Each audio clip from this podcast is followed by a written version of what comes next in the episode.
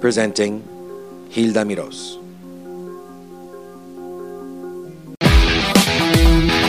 Joe Quijano, the singer, composer, musician, and bandleader known as the King of La Pachanga, passed away on April 4th, 2019, at the age of 83 in Puerto Rico, where he was born. This is a tribute to my friend Joe.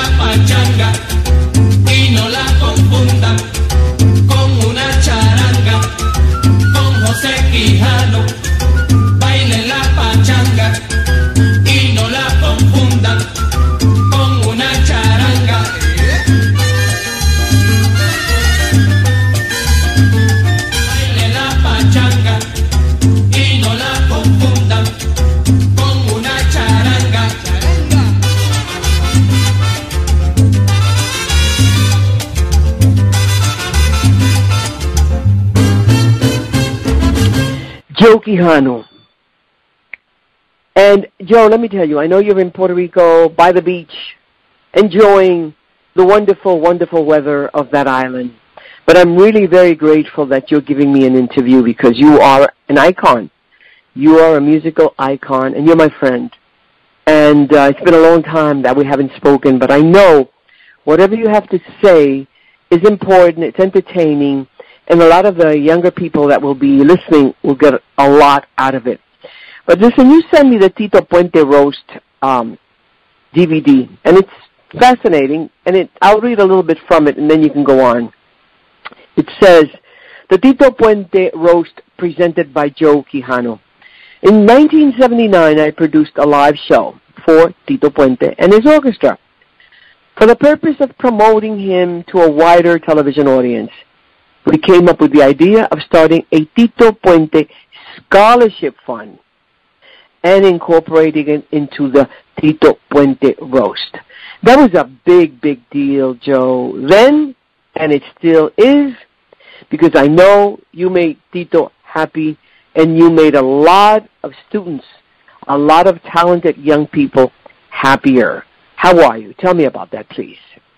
I'm doing well, Hilda. I um, I'm so glad to after all these years speak to you again, and uh, see that we're still in this uh, business of music.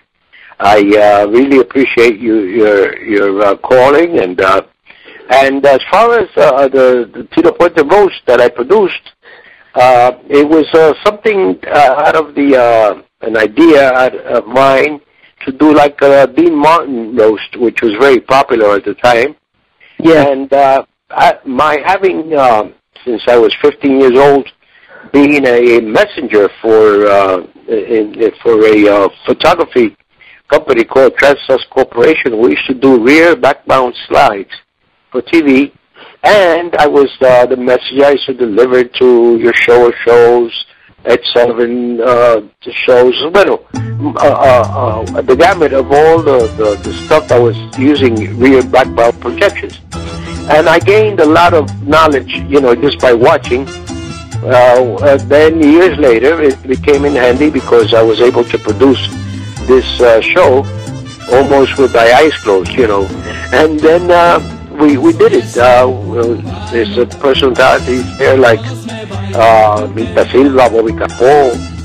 All the greats. You had all the greats. Wonderful, wonderful. Yeah. But let me tell you, before that, let's before going on to whoever was there, and is by the way, could this is is is this DVD still available now? Yeah, Could it be this purchased? Is, this is uh, available. Um, there's a uh, a company in England.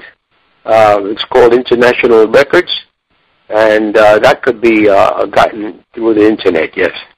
Okay. Also, I know a lot of your music is on the internet. It's on Amazon. It's all over. Because how many LPs did you record? I did uh, a total of about 25 LPs. I reduced them down to 15 uh, CDs, uh, and there's a total of almost 325 numbers. And That's a lot. That's uh, a lot. Yeah, I recorded. I recorded with uh, CBS back in the day, uh, back in '60. I recorded uh, with a company called Panoramic. Then uh, I, I did some stuff for RCA, and uh, which one? Oh, MGM. I did uh, the Fiddler on the Roof score, goes Latin, scored by Charles Fox. You did also and, one uh, on strings, right? There was strings you did. Ah, with strings, which Charles Fox also did. Charles Fox, by the way, is the composer of Killing Me Softly and uh, Happy Days, Laverne and Shirley, uh, Love Boat. He's a good and friend of also mine. you had you had your own uh, record company. and then, and then I, I, I, yeah, I wandered off to, with that knowledge, to to Cesta Records, which I named after uh, my amateur days of playing highlight. Let's go back, 'cause- and it's interesting. I was reading your biography, and I know you're from the Bronx, but when I read that you were in um, around Southern Boulevard, uh, Kelly Street, Simpson Street, that was my neighborhood. I was Yeah. raised in the South Bronx, and it Uh-huh. brought so many wonderful memories because you mentioned the Hunts Point Palace and the guys that used to play. You played there. Tell me a little bit about. I know you were born in Puerto Rico, like like I was born in Puerto Rico, and your family came to to New York. I know that. Tell me about you as a child, and then what happened with you. Well, when I was uh, six years old, my family and I, uh, that was 1941, we um, migrated to, to, to the Bronx. Um, uh, uh, again, you know, in those days, you used to go to the furnish room. The furnish Yes. room uh, was the rooms that uh, your, your relatives used to rent you to bring you over. And uh, that was at 16 Simpson Street. I never forget that. And I went to PS20. That was on Simpson at 167th Street Mm, across the street from Fort Apache, famous uh, Fort Apache Yes. uh, police yes. station. And then um, there, uh, I, I, I went to uh, uh, from there. Uh, we, we, I went to PS 52. That was on Longwood Avenue and, and Kelly Street. Uh huh. And and then from there, I went to High School of Industrial Arts, where I wanted to be a commercial artist. Uh huh. And uh, then by that time, the music grabbed me with my good friends uh, Orlando Marin and Charlie Palmieri and those. They were they were they were your buddies around the block, correct? Right, right, right. We uh, we used to play stickball together. I remember. Two right, ball, yeah. stick ball, and that's what we. Now, uh, how did you start playing? Tell me about know what? What happened was that uh, my cousin Carlos Cueva on Simpson used to play piano, and then I used to uh, uh, kind of I got the bug, and my parents bought me a piano, and I went to study piano with Edwige Bocanegra and Maria Luisa Lecomte. Maria Luisa Lecomte was the mother of Luis Varona, which was Mhm. uh, one of the first pioneer piano players of, of what they call today salsa music, which is Latin music, which Machito uh, was the band he used to play with. And um, I got the bug, you know, from watching him and, and stuff. But then uh, I did about three years of studying, and uh, I ve- ventured off to to uh, doing vocals uh, on the subway station of uh, Hunts Point and going to Orchard Beach. And they used to throw nickels and dimes at me, so I made a pair of bongos with uh, a couple of uh, uh, latas of, of, of juice. And uh, I used to tuku tuku and, and drive people crazy. And that that uh, stayed with me till uh, till till I became a, a pro. Then you you got together with Orlando Marin and Charlie Palmieri Yes. and organized the group. Is that the way it was?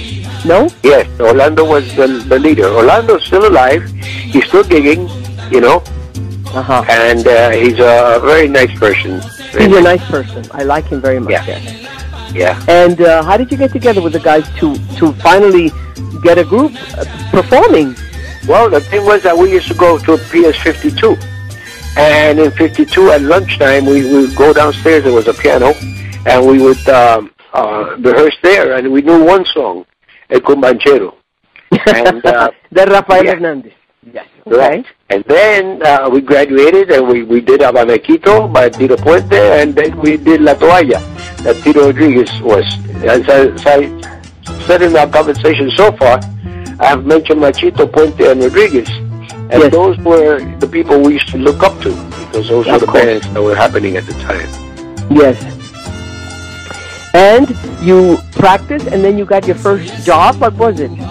Yeah, first gig we played was at uh, Hunts Point Palace, and uh, it happened by this time that the, the piano player was the leader, and he he uh, paid us 35 cents for, for, the, for the gig. I'll never forget. But 35 cents back in 1948 was uh, like a dollar, you know. Oh yes, of course, of course. How big was your group? How many guys? And We we had five five guys, and we we didn't use a bass player because we didn't know, you know, where where to hire a bass player. And uh, like you know, imagine uh, a rhythm section without uh, without a bass. It just doesn't you know round out the, the sound.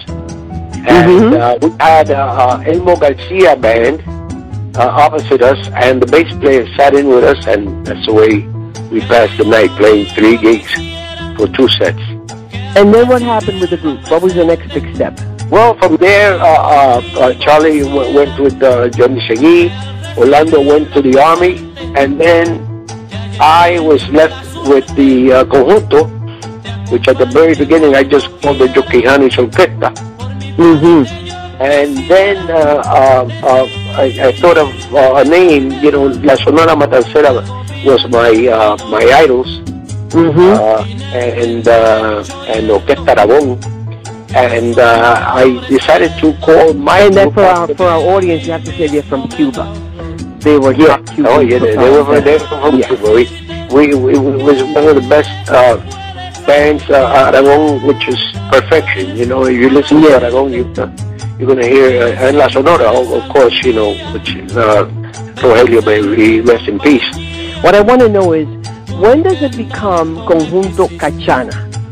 Okay, that's And where I was going. My grandfather uh, in Puerto Rico was uh, uh, uh, the people that load and unload uh, ships in um, in Old San Juan. You, as I said, you were from Puerta de Tierra, where the harbors, where the piers were, the ship Right, that's that, that's that's where I was born. I was born That's in uh, right. top five.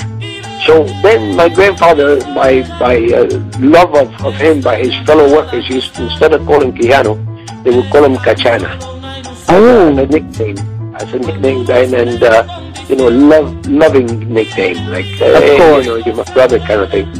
And when I made my conjunto, I decided then, like Matancera, I I decided to call it El Conjunto Cachana.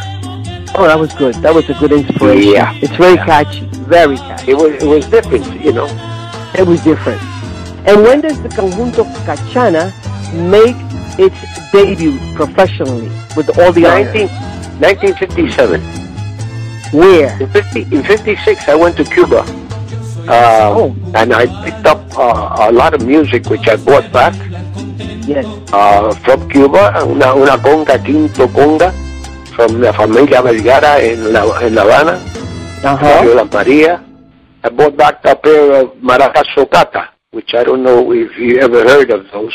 No, Those are uh, maracas that are sunken in, and, and, and the, the weed are sunken in, and that is made for the sound. It seems Oh. that uh, back in the day, uh, maraca uh, singers used to play maracas in front of the microphone, and they found that the chicky chicky chicky of the maraca was too, uh, too too too piercing. Yes. So one one they decided to take the weedo, the weeda, and sunk it in and put in pieces of rubber. So Oh. the, maraca player would look like he was playing maracas, of course. You know, it would make a little sound, but the sound was muffed. So like that, Oh. you know, it wouldn't cut into the microphone. That was brilliant. Yeah, yeah, yeah. As a matter of fact, I have still uh, here in Puerto Rico, Gilberto Santa Rosa is asking me to to get him a pair. For for that, Now listen, so you, you brought that you brought that idea and the instrument from Cuba and used it with your group, correct? Oh yeah, yeah. But uh, Tito Rodriguez used to use it. Machito used to use it. You know, and Uh-huh. uh, that was that was the. Uh, the, the, the solution to, to the uh, uh, treble sound of what Mika Because you wanted to give it a certain sound. You needed a certain sound to identify your group. Is that correct? Yes, here's what I did.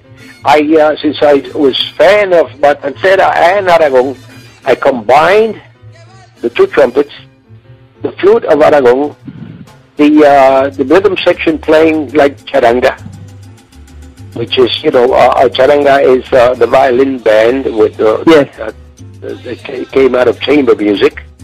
And then uh, they incorporated that sound and three singers singing in unison uh, and that gave me the sound of the conjunto cachana. Here's what no, here's what happened when la charanga uh, um, Aragon came to New York in 1958. There was a dancer, uh, he a singer mostly. His name was Bacallao. Bacallao uh, up in front, in, in, in, and I was there the, the, the day where they were presented at the Palladium used to do a, uh step which was very similar to, if you remember old, old, old movies of um, the Indians uh, uh, uh, dancing The powwows, the the powwows. The yeah, the powwow. Yeah. Okay, and he had a step similar to that. And then uh, uh, at the same time, it was like a Charleston. I don't know if you Uh-huh. remember that. I remember that. dance. I remember that. So Uh-huh. a combination of those two things, Bacallao used to do a series of steps. And there was a flute player I was playing on that on that night. He had a band, Pacheco, Johnny Pacheco.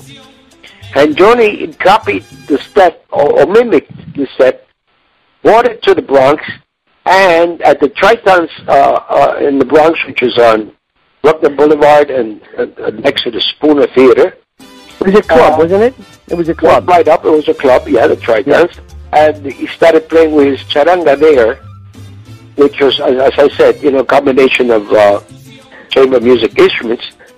And it just happens that Eduardo Davis in 1959 had written a song called La Pachanga.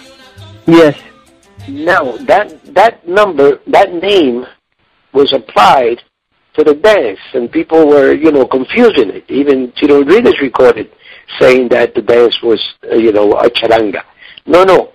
The charanga was the name of the band, and the pachanga was the name of the hit that Eduardo Davis had. Uh, please explain, because most people get confused between la charanga and the pachanga. Please explain that to my to my audience. Okay, la charanga uh, uh, in in in French, the, the word is charangue, uh, G-U-E, um, and it, it came uh, from chamber music of the bands that used to play uh, Mozart and and all those great uh, composers of of the time. But it was a combination, usually, of uh, two trum- two violins, the least, uh, two violins, uh, a harpsichord, bass, and uh, of course no rhythm.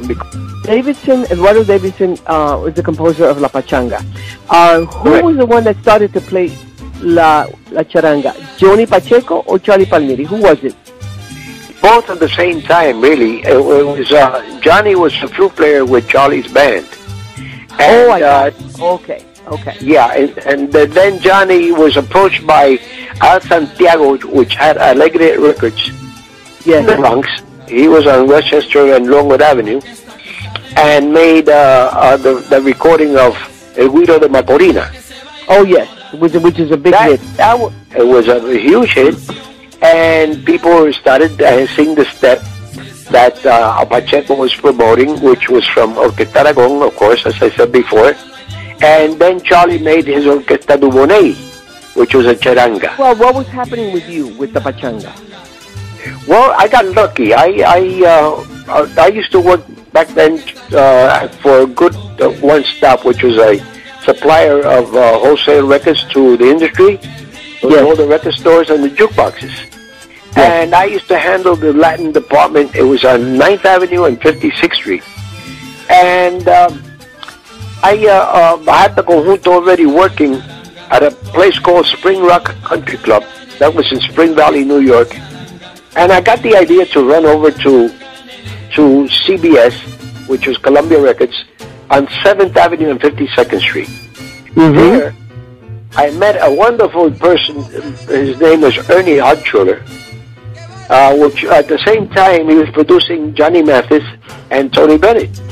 And Mm. here I am, you know, on my lunch hour, sitting between Tony Bennett and Johnny Mathis. Oh, God. You know, and uh, they they they they like got to like me, and we started talking, and Tony started mentioning bossa nova, which was coming in at the time. Uh, we're talking uh, 1960, 61, and then um, um, Ernie went up to Spring Rock Country Club, saw the, the, the people dancing pachanga, and they were mostly Jewish people at the, Yes. at, uh, at the country club, and uh, the, the Palladium crowd was uh, uh, mostly uh, uh, American, uh, Jewish, Italian, Irish, you know, German. I mean, you know, there's one good thing about the Palladium where people mingled a lot, you know Yes. and Puerto Ricans and Cubans, of course. And then um, th- I was a big hit with with Ernie, and uh, he said, "Come on Monday to the uh, that was a Saturday. Come on Monday to to the office, and I'll sign you." What? You Oh. know, he- hey, and you know, on top of that, he gave me a thousand dollars. Wonderful. And that's, That's in those days, that was a lot of money. A lot of money. That was a lot of money, and I signed with CBS with Columbia Records. Oh, yeah, and oh, the only big- band that had signed with Columbia and was big uh, uh, at the time was uh, Xavier Cugat. What you year know. was this? What year? My my my signing with Columbia was uh, 60, 61. And you Right. started to record what? The Pachanga? Well, La, La Pachanga, yeah, of course. La, La Pachanga Se Baila Así was uh, written by me, arranged by Charlie Palmieri, and Bobby Valentin, which was a trumpet player with my group at the time, first trumpet. And um, we, we I, I wrote uh, La, Ya Llegó La Pachanga, uh, well, you know, I made a complete album, one side of Pachangas, and the other side had uh, danzons, boleros, you know, and the usual Latin uh, songs. And that was a breakthrough for you. It became such a big hit. Oh yeah, yeah, yeah. You know, got lucky again, where the merchandising director was a, a friend of mine, was still my my good buddy, uh, Mr. Howard Smith, for CBS, and he marketed uh, the La Pachanga Se Baila the CLP all over the world, and that put me on the map, really. Did you begin to travel then? Yeah, well, you know, it's the more uh, the, the uh, uh, promotion till today. Uh, La Pachanga Se Baila Así in Colombia is, is like a big number. You know, it's uh, it It opens still up is. mostly It all, still the, is. all the I know, parties. I know. Yeah, you know. Now, uh, you did. Then you started with a Pachanga Se Baila Así, and then you had what happened with Cataño, that which is one of my oh, I, favorites. also. I did that just before doing uh, uh, La Pachanga Se Baila Así.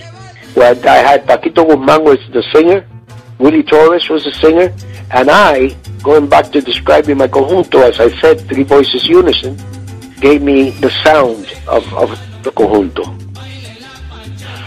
Uh, And- Aguanta la lancha que voy para Cataño was uh, uh, A big hit also. Yes. Yeah. But for And a then you, you Hispanic also, label. uh-huh, it's another label. Okay, Uh, but Right. you also do you also do boleros and other Yes. genres. Yes, I did. I, I, I, I started playing just, you know, regular Latin music, uh, uh, you know, bolero, mambo, cha-cha-cha. Uh, and uh, I, I copied a lot from, from, you know, mostly Orlando Vallejo, uh, uh, Ibeto Monroy, and then in Puerto Rico, Joe Valle. Uh, you know, a, a lot of uh, uh, copying uh, that I did at the time just to make a repertoire. But Yes. my big deal was La Pachanga. That is the biggest, right? Yeah, I had the label, the Cesta Records. You know, I, I kept uh, selling records uh, on my label. But at that time, you used to you sell the records uh, uh, to, to stores and stuff. Not today. Today is everything is internet. You know. Yeah. You can't. Uh, Now, you still feel that you can play, that you want to play? How active are you? No, I, I retired in 14 because uh, I, I have uh, I had an accident, a motorcycle accident, and that sidelined me. Uh, you know, and uh, it, uh, it it it just uh, uh, uh, being a rey de la pachanga. I you know don't want to go on stage. You know, eh, eh, cojeando. You know what I mean? Of course, of course. I'm recently not producing much, but working mostly with my uh, uh, recordings. For example, uh, there's a, a thing I did about four months ago where I released a uh, CD uh, uh, version of How Do You Keep the Music Playing in Spanish, done sung by uh, a, a lady named uh, Renska Ferrer. She was from Curacao. Yeah. And uh, that uh, is getting a little airplay here in Puerto Rico. But to get airplay lately, you know, it's very difficult. So I've kind of uh, stopped, you know, the production. Well, I've, I, I, I really want to thank you for this opportunity to, to talk to the people out there. I'm uh, 82 years old now. I'll be 83 in September 27th. Uh, if people want to do the math, uh, they'll, they'll know what But year you're, you're a happy person. You've had a full life, Joe. Oh yeah, yeah. No, I, I really, um, it's uh, living uh, here. Um, I'm looking forward to, to selling my place here in case anybody out there is uh, looking for a beachfront. and uh, uh, also, um, I'm selling my uh, label, Assessa Records, uh, if anybody's interested. Uh, Okay, they can get they can get in touch with you through me. That's good. That Sure, sounds good. sure. But listen, I want to thank you and tell you we will be speaking again because your life has so much, and you could you're a teacher. You're a teacher about music. You're a teacher about the way the genres have evolved, especially salsa. We got to have another show about the salsa history in New York. Thank you. But mostly thank God. I miss you. I love you. Until always, this is Hilda Miros.